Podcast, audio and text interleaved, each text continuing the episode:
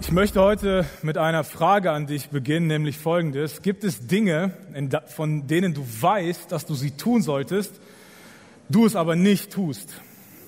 Gibt es so Dinge in deinem Leben, die du tun solltest, du es aber nicht tust? Gibt es irgendwelche Leute hier heute, die äh, einen Fitnessstudio-Vertrag abgeschlossen haben und schon seit längerem nicht mehr da sind? Noch jemand? Ja, okay. Ähm, vielleicht anders gefragt, gibt es Dinge, die du lassen solltest, du es aber nicht tust? Gibt es auch sowas? Jemand, der von dem leckeren Croissant auf der Küchentheke verführt wird ja, und eigentlich ah, sollte eigentlich die Finger davon lassen. Ich glaube, wir alle kennen irgendwie so diese Spannung in uns, dass es Dinge gibt, die wir tun sollten, die gut für uns wären und Dinge gibt, die, von denen wir eigentlich die Finger lassen sollten, wir es aber irgendwie nicht hinkriegen. Ich habe keine Ahnung, aus welchem Grund du heute hier in dieser Kirche bist. Vielleicht hat dich jemand irgendwie versprochen, dich nachher zum Essen auszuführen oder dass es hier Essen gibt oder er hat dich irgendwie hier rein äh, äh, manipuliert.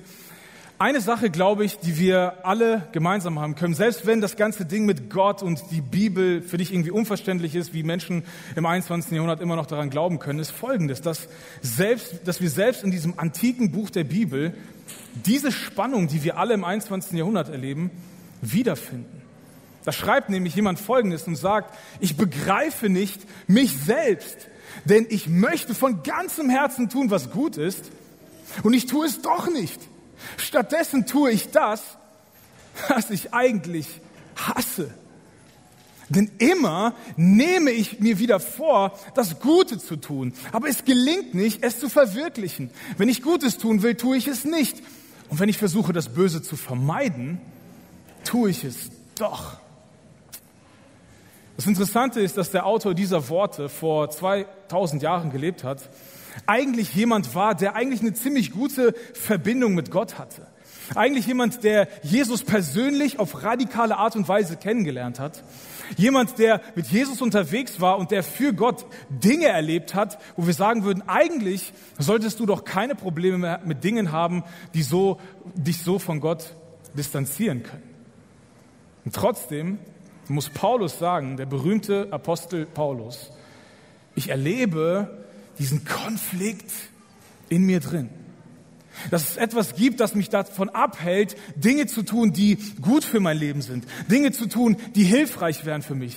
Und mich dazu zieht, Dinge zu tun, die eigentlich das Potenzial haben, mein Leben zu zerstören.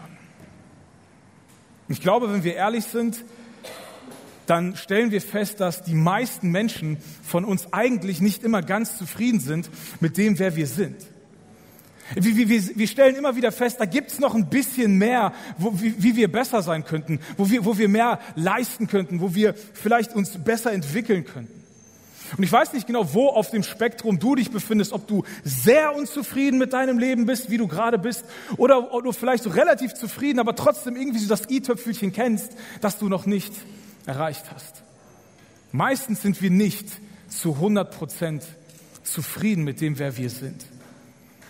Und wir versuchen, diese Diskrepanz in uns selber, diesen Kampf in uns selber drin irgendwie abzutun und irgendwie zu erklären. Und ganz oft fällt der Satz, niemand ist halt perfekt. Niemand ist perfekt. Deswegen niemand erreicht eigentlich die 100 Prozent. Das Interessante ist, dass alleine mit so einer Aussage, was wir damit eigentlich zugeben. Denn es ist interessant, dass mit dem Satz, niemand ist perfekt, wir zugeben, dass es ein Perfekt gibt.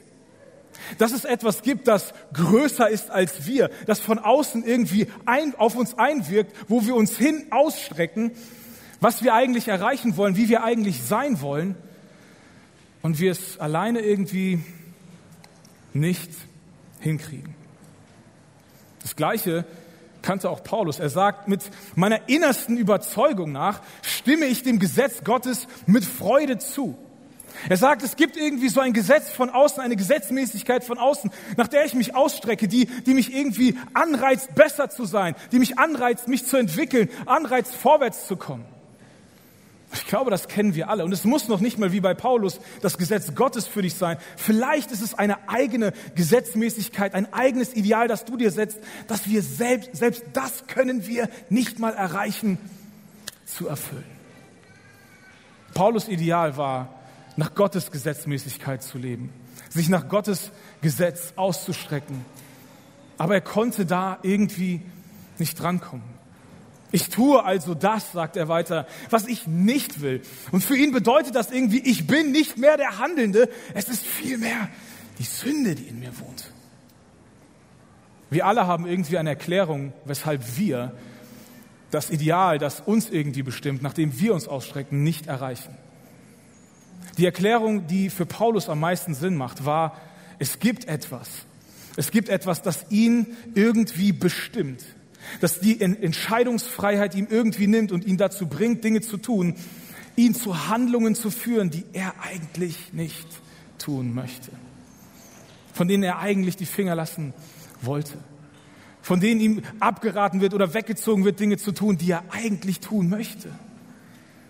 Und wenn Paulus hier von Sünde spricht, dann spricht er nicht von einer Übertretung, von einem Fehler in seinem Leben, sondern wenn wir hier so diese, diese Tragkraft von Paulus Beschreibung von Sünde sprechen, dann stellen wir, glaube ich, fest, dass Paulus hier von Sünde spricht als etwas, das eine Übermacht gewonnen hat, das stärker geworden ist, das über unseren Kopf gewachsen ist, eine personifizierte Sünde, die irgendwie mächtig ist und Einfluss hat, unser Handeln zu bestimmen.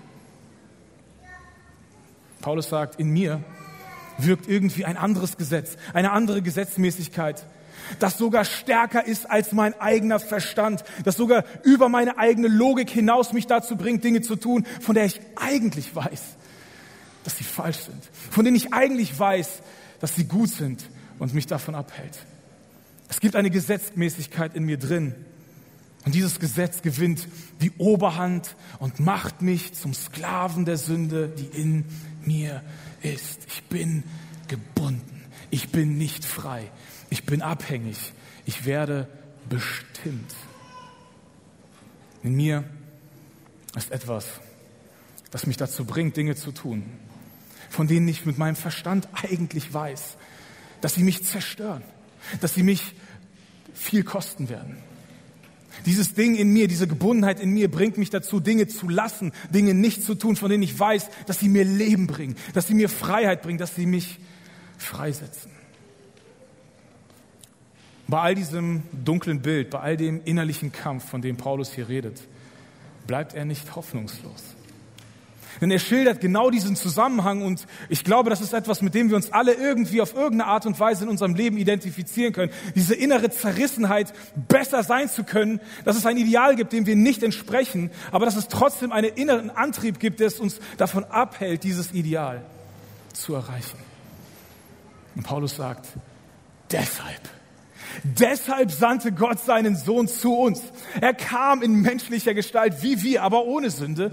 Gott zerstörte die Macht der Herrschaft der Sünde über uns, indem er seinen Sohn stellvertretend für unsere Schuld verurteilte. Die Geschichte von Jesus, der, wo Gott als Mensch auf diese Erde kommt, um uns Gott in einer Art und Weise vorzustellen, wie wir ihn noch nie erlebt oder gesehen haben, der am Ende seines Lebens nicht wegen seiner politischen Rebellion verurteilt wird, sondern dass über dem hinaus noch eine Verurteilung stattfindet, wodurch das Sterben und das Auferstehen von Jesus eine Macht gebrochen wird, in der wir eigentlich jeder einzelne von uns von Anfang an drinstecken, die uns bindet Paulus sagt, Gott war nicht zufrieden mit diesem Zustand von Menschen. Er wollte diese Macht brechen und er sandte seinen Sohn. Genau deshalb kam Jesus. Damit diese Macht, dieser, Herrschafts-, dieser Herrschaftsbereich der Sünde gebrochen werden kann und Gott uns da herausholen kann.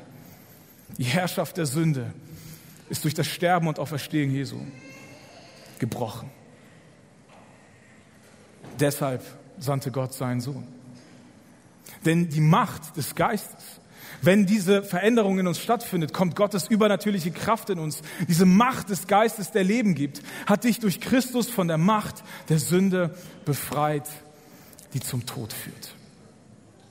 Und ich glaube, wir müssen darüber nicht lange diskutieren. Ich glaube, wir alle haben in unserem Leben erlebt, dass Sünde, dass Unmoral, dass Übertretung, dass Fehler, eine, dass die natürliche Folge von Sünde Tod ist dass Sünde immer etwas beendet, etwas vernichtet. Sünde vernichtet unsere Beziehungen zueinander. Sünde hat das Potenzial, Ehen zu zerstören, Familien zu zerstören, Opas und, Oma, äh, Opas und Omas dazu zu bringen, keinen Kontakt mit ihren Enkelkindern zu haben. Sünde hat das Potenzial, Freundschaften kaputt zu machen, die eigentlich lebensdurchtragend sind. Sünde hat das Potenzial, unsere eigenen Vorhaben, unseren Selbstwert, wie wir uns selber sehen, Dinge, die wir uns vorgenommen haben, gute Gewohnheiten, die uns eigentlich in eine richtige, richtige Richtung leiten, zu zerstören, uns kaputt zu machen. Sünde hat das Potenzial, uns den Tod buchstäblich zu bringen. Und Paulus sagt, bei all diesem logischen Abfolge, bei dem, was Sünde bringt, und wir diese innerliche Gefangenheit von Sünde irgendwie erleben, deshalb sandte Gott seinen Sohn, um uns in der Macht seines Geistes, nämlich folgendes, die Macht, die Sünde zu brechen und uns davon zu befreien, frei zu machen, rauszuholen aus dem Einfluss der Bereich dieser Sünde, die Tod zur Folge hat. Das Interessante ist, dass das Thema Freiheit etwas ist, was unsere Gesellschaft liebt. Wir lieben Freiheit. Freiheit ist einer der höchsten Werte unserer Gesellschaft geworden. Und das Interessante ist, wenn wir ein bisschen mal darüber nachdenken, was wir unter Freiheit verstehen. Ich würde es folgendermaßen formulieren. Unsere Freiheit bedeutet, ich tue, was ich für richtig halte, mit wem ich will und wann ich es will. Und weil wir keine Busch-Ureinwohner sind, sondern zivilisierte Menschen, fügen wir einen kleinen Teil hinzu und sagen, ich tue, was ich für richtig halte, mit wem ich will und wann ich will, solange niemand verletzt wird. Wir sind ja keine Tiere. Aber ist es nicht so, dass gerade dieser Verletzungspart sehr subjektiv ist? Ist es nicht so, dass du in deinem Leben vielleicht erlebt hast, wo jemand sich diese Freiheit herausgenommen hat und gehofft hat, niemand zu verletzen, gerade dich verletzt hat? Unser Verständnis von Freiheit ist, ich bestimme, was richtig und falsch ist. Ich tue das, was in mir drin ist und lass dem freien Lauf. Und das ist unser ganz gängiges Verständnis von Freiheit. Ich bestimme, was richtig ist. Ich kann tun und lassen, was ich für richtig halte. Und diese, dieses Freiheitsverständnis versteckt sich in ganz vielen verschiedenen Slogans unserer Gesellschaft. Und einer dieser Slogans ist folgendes, nämlich, das Herz will, was es will. Folge deinem Herzen. Lass dich nicht einengen. Folge einfach dem, was in dir drin ist. Das wird schon das Richtige sein. Folge deinen innerlichen Wünschen. Das Herz will halt, was es will. Wisst ihr, das Interessante ist, der Ursprung dieses konkreten Satzes, der relativ populär geworden ist, kommt von Woody Allen. Woody Allen ist ein äh, sehr bekannter Hollywood-Regisseur, der dafür bekannt geworden ist, dass er eine sexuelle Beziehung zu seiner Stieftochter hatte. Adoptierten Stieftochter. Also seine Frau hat, eine, hat, hat ein Mädchen aus China adoptiert und er hat eine sexuelle Beziehung mit ihr angefangen. Das war aber noch in einer Zeit, in der es gesellschaftlich noch nicht so, naja, ist halt so, sondern es war noch ein etwas kritischeres Thema und ein Reporter kam zu Woody Allen, um ihn halt so, dazu, zu diesem Thema zu interviewen und er wollte irgendwie so ein bisschen Reue aus Woody Allen rauskitzeln und er stellt ihm die Frage, Woody, warum haben Sie das getan? Und seine Antwort ist, das Herz will, was es will.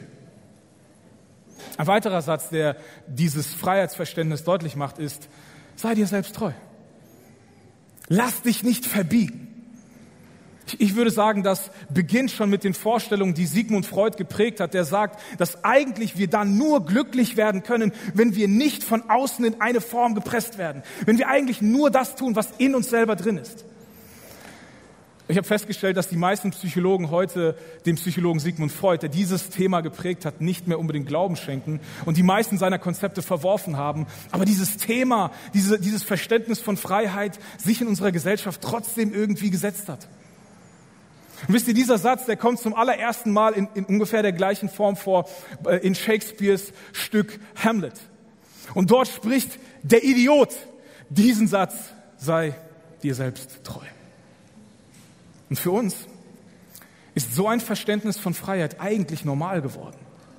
Ist so ein Verständnis von Freiheit etwas geworden, was wir von anderen erwarten, dass sie uns diese Art von Freiheit garantieren. Ich tue, was ich will, mit wem ich will, wann ich es will, solange niemand verletzt wird. Wisst ihr, die Menschheit ist schon etwas länger älter und dieses Verständnis von Freiheit ist gar nicht so alt. Und bevor dieses, dieses Freiheitsverständnis populärer geworden ist, hatten Menschen, hatten die Menschen ein anderes Freiheitsverständnis und sie kannten selbst dieses, ich tue, was ich will, wann ich will, mit wem ich will, kannten sie auch. Und sie haben diese Art von Freiheit als negative Freiheit benannt. Was wir heutzutage gar nicht mehr negativ sehen würden, gesellschaftlich gesehen. Das Traurige ist, dass diese Art von Freiheit sich auch in unserem Christsein im Westen eingeschlichen hat. Und dass wir, wenn Paulus von Freiheit spricht, oft dieses Freiheitsverständnis verstehen. Ich kann tun, was ich will. Jesus hat mich frei gemacht. Es gibt keine Gebundenheit. Ich kann also tun und lassen, was ich will. Und wir sagen es vielleicht nicht, aber wir meinen es, was ich für richtig halte. Wir haben das Evangelium auf ein Niveau heruntergebrochen, das folgendermaßen aussieht. Komm zu Jesus und zieh das Ticket für den Himmel. Und dann sündige jeden Tag. Am Abend betest du das Gebet, Gott vergib mir. Und Gott leert deinen Sündeneimer, damit du am nächsten Tag wieder genau da von vorne anfangen kannst. Aber ich habe ja das Ticket zum Himmel. Und dieses ganze Spiel wiederholt sich jeden Tag. Ich sündige jeden Tag und ich kann halt nichts dagegen unternehmen. Und ich bete dieses Gebet am Abend und Gott lehrt, reinigt mich wieder neu, um morgens wieder anzufangen. Und dieses ganze Spiel ist dann vorbei, wenn ich endlich sterbe und das Ticket zum Himmel einlösen kann. Und dann bin ich wirklich zu Ende. Aber das ist nicht die Freiheit, von der Paulus spricht. Das ist auch nicht die Freiheit, zu der Jesus uns eigentlich einlädt. Denn Jesus sagt, wen der Sohn, wenn der Sohn euch frei macht, dann seid ihr wirklich frei. Und ich glaube, wirkliche Freiheit, ohne irgendwie einen Drang gebunden zu sein, ohne irgendwie diese Spannung zu erleben, wünschen wir uns im Herzen, glaube ich, alle. Wir mögen es nicht, fremdbestimmt zu werden. Wir wollen nicht getrieben werden. Wir wollen frei sein. Das bedeutet, Christsein heißt nicht, äh, sein Bestes zu geben, so gut wie man kann, mit dem Wissen, dass man Gott sowieso traurig machen wird und Sünde immer wieder vergeben wird, bis das Spiel nach dem Tod vorbei ist. Das ist nicht die Art und Weise zu einem Leben, zu dem Jesus uns einlädt. Und trotzdem erleben wir immer wieder diese Reibung dass wir gezogen werden, Dinge zu tun, die wir lassen sollten und davon abgehalten werden, Dinge zu tun, die wir eigentlich tun sollten. Und Paulus in seiner ganzen Erklärung spricht, es gibt da etwas, das diese Spannung in uns hält selbst wenn wir von Jesus befreit sind. Und das nennt Luther, übersetzt Luther als das Fleisch oder ein bisschen moderner übersetzt unsere menschliche Natur in uns. Oder vielleicht noch ein bisschen anders übertragen, die korrumpierten Bedürfnisse, Bedürfnisse, die Gott ganz natürlich geschaffen hat, die aber irgendwie verformt sind, irgendwie eine andere Ausrichtung gefunden haben. Und das ist etwas, was wir alle irgendwie erleben. Wir erleben alle irgendwie, dass wir in uns etwas haben, dass unser Körper sich an gewisse Dinge gewöhnt hat, dass unser Körper irgendwie eine Grundeinstellung hat, die sich, die sich gegen Gott ausrichtet. In der ersten Woche haben wir darüber geredet, dass jedes Mal, wenn wir sündigen, dann misstrauen wir Gott und vertrauen einer Lüge.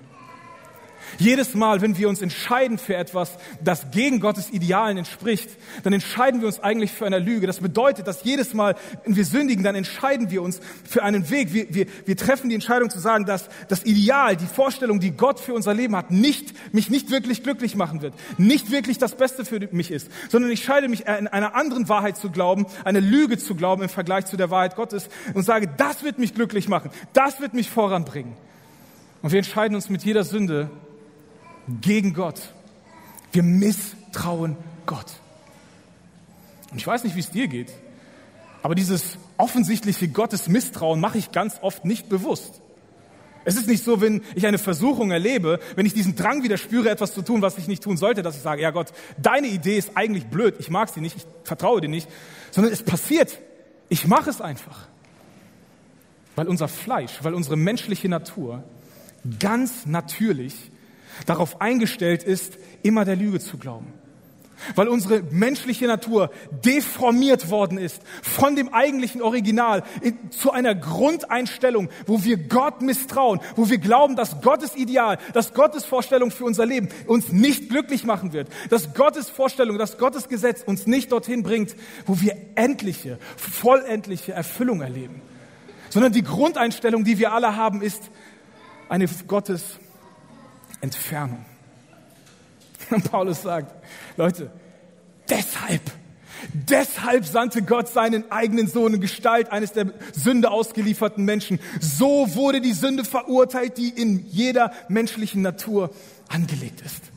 Deshalb brauchen wir Gottes Eingriff. Deshalb brauchen wir Gottes Befreiung. Deshalb brauchen wir Gottes explosive, übernatürliche Kraft, die uns aus diesem natürlichen Zustand, aus dieser gefangen gebunden, aus dieser Sklaverei der Sünde rausziehen kann, um uns neu auszurichten in das Eigentliche, wofür wir überhaupt gemacht worden sind.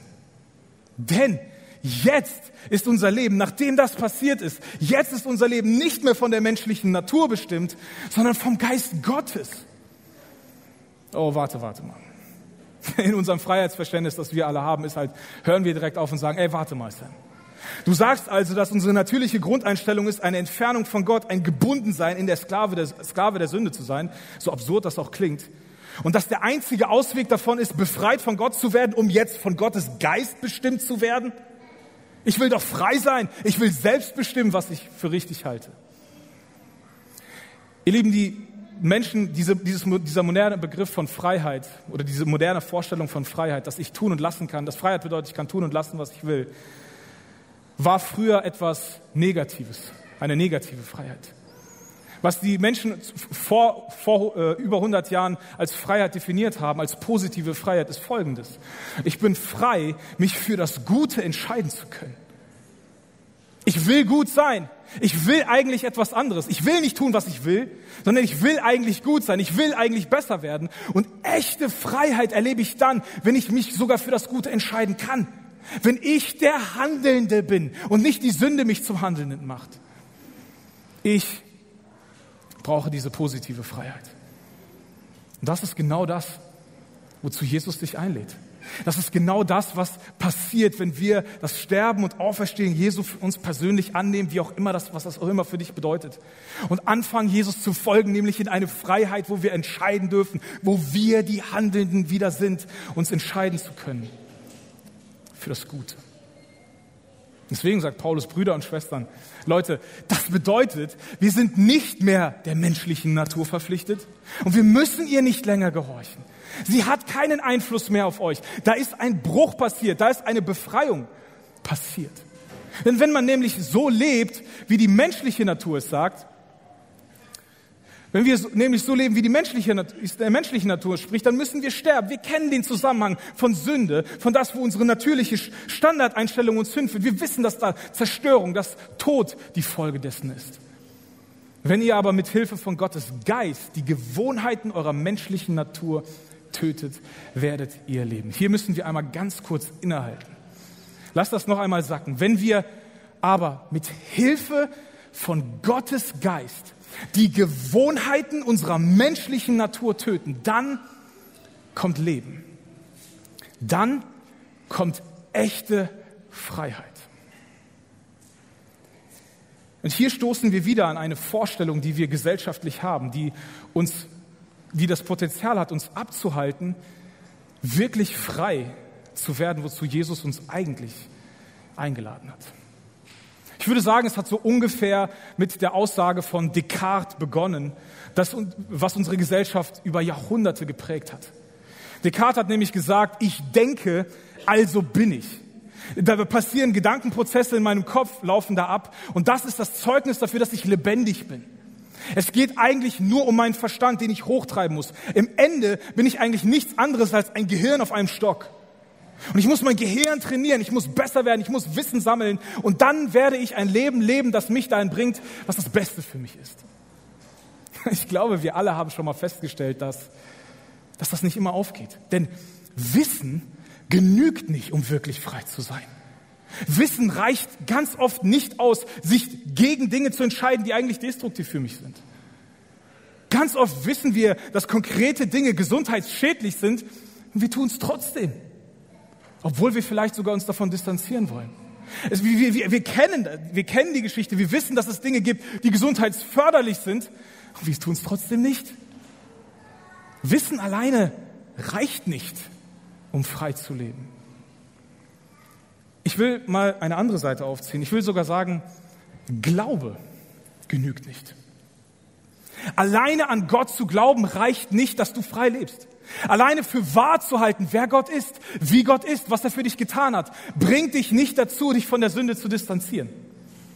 Lass mich sogar noch radikaler formulieren. Selbst die Vorstellung, wenn ich mir jeden Tag vor Augen mache, wie heilig Gott ist, was für ein verzehrendes Feuer ist, wenn ich Furcht Gottes habe, wenn ich Respekt vor Gott habe und irgendwie Angst habe, ihn zu verletzen, dass selbst dieses Wissen mich nicht immer davon abhält, zu sündigen, oder? Wissen und Glaube allein reicht nicht, denn wir sind nicht nur ein Gehirn auf einem Stock. Wir haben auch ein Herz. Wir haben auch etwas in uns. Und wenn die Bibel über das Herz spricht, dann nennt sie das die Entscheidungszentrale unseres Wesens. Da, wo unsere Entscheidungen entstehen und wo die komplette Ausrichtung unseres Lebens hin geformt wird. Unser innerstes Ding, das unsere Entscheidungen lenkt und uns dazu bringt, Dinge zu tun, die uns zu Menschen werden lässt, die wir heute sind. Gewohnheiten, die wir entwickelt haben, die wir immer wieder tun und die mit jedem Schritt, mit jeder Wiederholung uns zu jemandem machen, der wir heute sind. Deswegen sagt Paulus, wenn ihr aber mit Hilfe von Gottes Geist die Gewohnheiten eurer menschlichen Natur tötet, dann werdet ihr leben. Es geht also darum, dass wir unsere Gewohnheiten, unsere Standardeinstellung ändern müssen. Dass wir in unsere Settingliste gehen, dass wir, dass wir in unsere Einstellung gehen müssen, in uns selber und dass wir da eine Veränderung, dass wir Dinge abschalten müssen, dass wir uns von Dingen entwöhnen müssen. Anders beschrieben ist, wir besiegen die menschliche Natur, wenn wir mit der Hilfe von Gottes Geist, und alleine schaffen wir das nicht, da brauchen wir übernatürliche Kraft, wenn wir der Hilfe von Gottes Geist unsere Gewohnheiten ändern. Das verändert uns. Denn Christsein bedeutet frei von der Macht der Sünde zu sein und mit Hilfe von Gottes Geist unsere menschliche Natur von dem Einfluss der Sünde zu entwöhnen. Von unserer Standardeinstellung wegzubringen hin zu dem, was wir eigentlich, wofür wir eigentlich gemacht worden sind. Und hier kommt ganz schnell die Frage, ist es eigentlich so wichtig, dass ich als Christ nicht mehr sündige? Ist es nicht eigentlich egal, ob ich sündige? Weil Jesus vergibt doch sowieso. 1. Johannes 1,9, wenn ich meine Sünde bekenne, ist Gott treu und gerecht. Das ist ja ein Zusammenhang. Ich bitte um Vergebung und Gott leert den Eimer aus. Hier sind wir ganz schnell bei dem, ich nenne es mal, verwässerten Evangelium, dass es nur um das Ticket im Himmel geht. Denn darum geht es nicht nur. Es geht um so viel mehr. Und Paulus, wenn er dieses Konzept hört, sagt, ja, ich habe das Ticket vom Himmel gezogen, dann wird er sehr dramatisch und sagt, Leute, Leute, Täuscht euch nicht, lasst euch nicht veräppeln. Gott lässt keinen Spott mit sich treiben, denn was der Mensch sät, das wird er auch ernten. Wer auf dem Boden seiner selbstsüchtigen oder menschlichen Natur, seinem Fleisch sät, wird von seiner Selbstsucht das Verderben ernten. Ihr Lieben, das Verhältnis, das auf Sünde Tod folgt, das ist immer noch da. Auch wenn du aus der Macht der Sünde rausgeholt bist, dass wenn du sündigst, jedes Mal, wenn du sündigst, haben Konsequenzen, ihre kommen, natürliche Konsequenzen folgen auf deine Taten. Auf Sünde folgt Tod. Gott lässt sich nicht spotten. Gott hat uns nicht befreit, damit wir wieder im gleichen Matsch landen und dort weiter paddeln. Gott hat uns herausgeholt, um in der eigentlichen Bestimmung, wofür wir eigentlich gemacht worden sind, zu leben. Ein ziemlich kluger Mann, den ich unglaublich respektiere, der den Ersten und Zweiten Weltkrieg miterlebt hat und die, die abartige Bestialität von menschlichem Auftreten und Handeln erlebt und gesehen hat, hat in dieser Analyse vom Menschen Gott gefunden. Und C.S. Lewis hat mal folgende Worte gesagt. Er sagt, jedes Mal, wenn du eine Entscheidung triffst, veränderst du dein tiefstes Inneres, das Entscheidungen trifft. Nur ein ganz kleines bisschen zu etwas anderem, als es vorher war. Ich finde, es ist eine sehr raffinierte Beobachtung. Denn jedes Mal, wenn wir eine Entscheidung treffen, ob sie positiv oder negativ ist, jedes Mal, wenn wir eine Entscheidung treffen, verändert sich unser Herz, richtet sich unsere Entscheidungszentrale in einer gewissen Art und Weise um und wird beim nächsten Mal anders entscheiden. Ich weiß nicht, wer von euch das kennt, dass wenn wir irgendwie eine Versuchung haben zu sündigen, etwas zu tun, was destruktiv ist oder was uns zerstört, was das Potenzial hat, uns zu zerstören, jedes Mal, wenn wir diese, Versuch, wenn wir diese Versuchung haben und ihr einmal nachgeben, dass es beim zweiten Mal viel, viel einfacher ist, oder? Und beim dritten Mal noch einfacher. Genau das Gleiche mit Positiven, wenn ich mich entscheide, es nicht zu tun oder etwas Gutes in mein Leben, eine gute Gewohnheit zu entwickeln. Der Anfang ist immer schwer, aber wenn wir uns an Dinge gewöhnen, wird es immer einfacher, weil wir nicht nur ein Gehirn auf einem Stock sind. Wir sind Gewohnheitstiere. Wir können uns trainieren, jemand zu werden, der wir schon innerlich lange sind.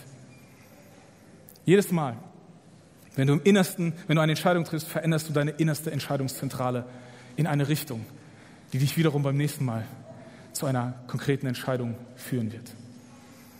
Und wie Louis dann weiterfährt, das ist ein bisschen radikal. Aber ich denke, wir können es alle vertragen. Das Leben zusammengenommen, mit jeder verändernden Entscheidung verwandelt dich, verwandelst du dich entweder zu einer himmlischen oder einer höllischen Kreatur. Meine Lieben, hier sind wir bei dem, wofür wir eigentlich gemacht worden sind. Eigentlich ist Gottes Idee gewesen, dass wir eine himmlische Natur hier auf dieser Erde schon sind.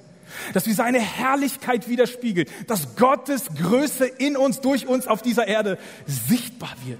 Durch unser Reden, durch unser Tun, durch unser Handeln, durch unser Auftreten, durch unsere Persönlichkeit. Weil wir verändert worden sind, weil wir herausgerissen worden sind, weil wir jemand geworden sind, der Gott widerspiegelt. Paulus sagt, das schaffen wir alle nicht. Wir sind alle darin schuldig geworden. Wir alle spiegeln nicht mehr die Herrlichkeit wider, die Gott dem Menschen ursprünglich verliehen hat, wofür wir eigentlich gemacht worden sind. Das kriegen wir alle irgendwie nicht hin. Wisst ihr, wenn wir über Sünde nachdenken, dann haben wir ganz oft im christlichen Kontext die Vorstellung, dass Sünde eigentlich nur die Übertretung eines Gesetzes ist. Dass wir eigentlich nur irgendwo übertreten. Wir haben in unserem Einspielervideo haben wir ein Bild, das genau das deutlich macht. Kannst du uns einmal kurz das Bild zeigen? Hier. Wir, wir glauben, dass Sünde, Sünde eigentlich ist, ich übertrete ein Gesetz. Ich werde unmoralisch. Aber Sünde ist äh, Grenzübertretung, definitiv. Aber es kann zu einer Gefahr werden, dass wir uns in Sicherheit wiegen, wenn wir keine Grenzen übertreten. Dass wir moralisch korrekte Menschen sind und trotzdem sündigen, weil wir Folgendes tun. Nächstes Bild. Wir treffen das Ziel nicht. Wir leben nicht das, wofür wir eigentlich gemacht worden sind. Ihr Lieben, deswegen ist es nicht egal, ob wir als Christ sündigen oder nicht. Denn wir sind, wir sind geschaffen, wir sind designt dafür, Gottes Herrlichkeit wieder zu spiegeln. Deswegen ist es nicht, geht es nicht nur darum, ein Ticket für den Himmel nach dem Tod zu ziehen, sondern es geht darum, hier verändert werden durch die Veränderung unserer Gewohnheiten, uns zu entwöhnen von unserer menschlichen Natur, um Gottes Herrlichkeit zu widerspiegeln. Da, wo wir alle schuldig geworden sind, ohne Ausnahme. Frei zu werden davon. Vergeben zu bekommen. Diese Verfehlung zu haben und uns auszurichten für das, wofür wir eigentlich gemacht worden sind. Denn es gibt nicht nur göttliche Bestimmungen, wie man nicht sein soll, es gibt nämlich auch ganz konkrete göttliche Bestimmungen, wie man sein soll. Und hier ist wieder die Frage, Leute, Leute, soll wirklich jemand bestimmen, wie ich zu sein habe? Ernsthaft? Und ihr merkt alle, dass diese Spannung in uns, diese Frage in uns direkt unser ganz natürliches gesellschaftliches Freiheitsverständnis widerspiegelt. Aber wenn wir alle irgendwie ehrlich sind, glaube ich, dass wir alle zugeben müssen am Ende, dass jeder von uns seine Identität von jemandem oder etwas bezieht. Dass wir unsere Identität nicht aus uns selber herausholen, sondern dass wir unsere Identität gerade im Kontrast zu anderen oder von anderen zugesprochen bekommen. Als ich ungefähr 13 Jahre alt war, musste mein Vater auf eine zweiwöchige Dienstreise und er sagte, Samuel, ab heute bist du der Mann im Haus. Und seit da, seitdem fühle ich mich wie ein Mann. Es kann, es kann sein, dass de, deine Eltern dir gesagt haben, du bist ein ewiger Jammerlappen und diese Identität prägt dich bis heute. Und gesellschaftlich holen wir uns Identität sehr, sehr stark von dem, was wir leisten, was wir erreicht haben, wo wir Erfolge sammeln und sie präsentieren können. Das bin ich. Ich glaube, wir können am Ende zugeben, dass wir alle unsere Identität von etwas oder von jemandem beziehen. Wäre es nicht eigentlich von der Vernunft her die beste Entscheidung zu sagen, ich beziehe meine Identität von dem, der mich geschaffen hat, der sich mich ausgedacht hat, weil er genau weiß, was das Beste für mich ist? Denn ohne Gott seine Identität zu suchen, das ist Sünde. Das ist Zielverfehlung. Selbst wenn wir moralisch korrekt sind, wenn wir nicht Gottes Herrlichkeit widerspiegeln, verfehlen wir unser Ziel. Und wir sündigen. Das bedeutet, dass wenn du aus der Macht der Sünde befreit bist und dein Leben sich nicht ändert, dann sündigst du. Du kannst moralisch korrekt leben, aber du bist nicht ein großzügigerer Mensch. Du zeigst nicht Gottes Großzügigkeit in dem, wie du mit deinen Ressourcen umgehst. Du, du, in deiner Zeit, wie du deine Zeit füllst, womit du deinen Kopf füllst, zeigt, widerspiegelt nicht, dass du Gottes Herrlichkeit widerspiegeln willst. Ihr Lieben, wir können moralisch korrekt sein und trotzdem sündigen, denn Sünde zerstört uns, weil es uns Identität geben will, die nicht die ursprüngliche Identität ist. Denn ursprüngliche Identität kriegen wir nur von Gott. Deswegen sagt Paulus, Leute, alle, alle von uns sind schuldig geworden. Niemand spiegelt die Herrlichkeit Gottes wider, wofür wir eigentlich gemacht worden sind.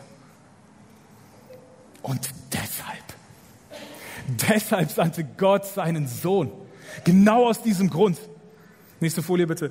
Deshalb sandte Gott seinen Sohn in der Gestalt eines der Sünde ausgelieferten Menschen. So wurde die Sünde verurteilt, die den menschlichen Natur angelegt ist. Denn jetzt ist nicht mehr unser Leben nicht mehr von der menschlichen Natur bestimmt, sondern wir sind von Gottes Natur bestimmt. Unsere menschliche Natur ist deformiert, von Gott weggewandt. Grundsätzlich ist Gottes Misstrauen einer Lüge zugewandt. Aber jetzt, wenn wir davon freigekauft sind, ist unsere Grundausrichtung Gott zugewandt und uns von Gott Identität zu geben. Frage, die sich sehr schnell stellt, ist, es ist sehr theoretisch. Wie lebe ich das? Denn wir alle kennen irgendwie diesen Kampf, der in unserer menschlichen Natur wütet, wo wir zu Dingen gezogen werden, wo unsere Grundeinstellung uns zu etwas führen und zu etwas leiten will, das uns zerstören wird. Wo uns unsere Grundeinstellung von etwas abhalten wird, wo unser Normal uns von Dingen abhalten wird, die eigentlich lebensspendend sind. Zum Glück kannte Paulus nicht nur dieses Problem, sondern er kannte auch die Lösung. Er sagt, ihr Lieben, deshalb sandte Gott seinen Sohn. Deshalb haltet daran fest. Ihr seid für die Sünde tot und lebt nun durch Christus, Jesus, für Gott. Das ist ein Fakt, da ist etwas passiert. Halte dich daran fest. Überzeug dein eigenes Herz, indem du das wiederholst. Da ist ein Wandel passiert, eine Befreiung passiert von Sklaverei zur Freiheit, sich für das Gute zu entscheiden, in der eigenen Identität für Gott zu leben, seine Herrlichkeit zu widerspiegeln. Deswegen das Erste, das wir ganz konkret tun können, um in unserem Kampf mit unserer innerlichen menschlichen Natur zu, zu besiegen, ist der erste Schritt ist, erkläre Erkläre ganz deutlich und wenn Versuchung irgendwie auf dich zukommt, dann sag laut, Sünde hat keine Macht mehr über mich. Ich muss nicht mehr sündigen. Sprich es laut aus. Überzeuge von deinem Verstand. Lass diese Wahrheit von deinem Kopf in dein Herz wandern. Manchmal müssen wir Dinge sehr oft wiederholen, um sie wirklich zu glauben, um wirklich zu dieser Überzeugung zu kommen. Deswegen erkläre, dass Sünde keine Macht mehr über dich hat. Aber dabei bleibt es nicht stehen. Paulus sagt weiter, lasst nicht die Sünde eure, euer Leben beherrschen. Gebt ihrem Drängen nicht nach. Merkt ihr, was, hier, was Paulus hier deutlich macht? Er sagt hier, du hast die Chance, dich gegen Sünde zu entscheiden. Denn wenn du von Jesus frei gemacht worden bist, von der Macht, von dem Einflussbereich der Sünde, dann hast du die Entscheidung. Du bist wieder der Handelnde. Du kannst sagen ja oder nein. Weil du befreit worden bist. Deswegen ist der erste Schritt, ich erkläre und der zweite Schritt, ich entscheide mich bewusst gegen Sünde. Ich entscheide mich bewusst gegen Sünde. Ah, das ist aber gar nicht so einfach, oder? Ich kann zwar erklären, ich kann zwar proklamieren, ich kann nicht entscheiden. Paulus ist hier auch noch nicht fertig. Er sagt, lasst keinen Teil eures Körpers ein Werkzeug für das Böse werden, um mit ihm zu sündigen. Das heißt, es gibt die Möglichkeit, als Befreite sich wieder in den Standardzustand zurückzubegeben und gebrauchen zu lassen von dem, was uns eigentlich zerstört. Er sagt, nein, macht das nicht. Stellt euch, das Gegenteil, stellt euch stattdessen ganz Gott zur Verfügung, denn es ist, denn es ist euch ein neues Leben geschenkt worden. Euer Körper soll ein Werkzeug zur Ehre Gottes sein, sodass ihr tut, was gerecht ist. Lebe in der Identität, die Gott dir geschenkt hat. Erkläre, dass Sünde keine Macht hat. Mach dir bewusst, dass du dich gegen Sünde entscheiden kannst. Und drittens, lass dich einsetzen für in deiner neuen Identität, für, der du, für die du eigentlich gemacht worden bist. Das ist nämlich echte Freiheit. Das ist die Freiheit, zu der Jesus uns einlädt. Das ist die Freiheit, die Jesus nennt, wenn der, wenn der Sohn euch frei macht. Seid ihr wirklich frei? Denn ihr könnt wieder in der Art und Weise leben, wofür ihr eigentlich gemacht worden seid. Wir lieben dieses Einsetzen. Ihr merkt, alle drei Schritte sind ganz konkrete Handlungen, die wir tun. Es passiert nicht nur, es ist nicht, du kannst, du kannst diesen Kampf nicht wegbeten. Du kannst diesen Kampf nicht wegglauben. Du musst Dinge tun. Du musst deine Gewohnheiten verändern lassen durch Ersetzung von neuen Gewohnheiten. Wir haben, wir reden hier über geistliche Disziplinen, die wir uns antrainieren, die uns hilft, unsere natürliche Standardausrichtung zu verändern zu dem, wofür wir eigentlich gemacht worden sind, dass selbst unsere menschliche Natur Gott widerspiegeln kann.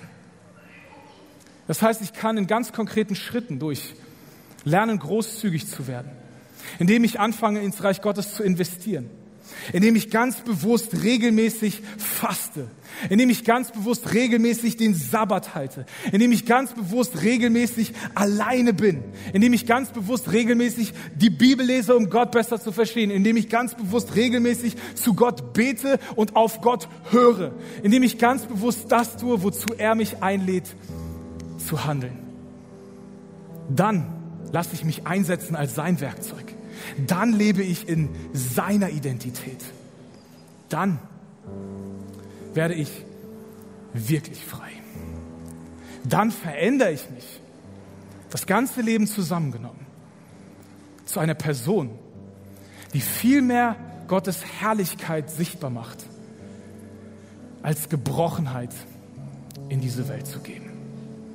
Das ist die Einladung, zu der Jesus dich beruft. Das schaffst du nicht allein. Deshalb sandte Gott seinen Sohn. Wir brauchen sein übernatürliches Eingreifen. Aber das ist Gottes Part. Und unser Part in diesem Spiel ist, unseren Weg zu gehen. In dieser Identität, für die wir eigentlich gemacht sind.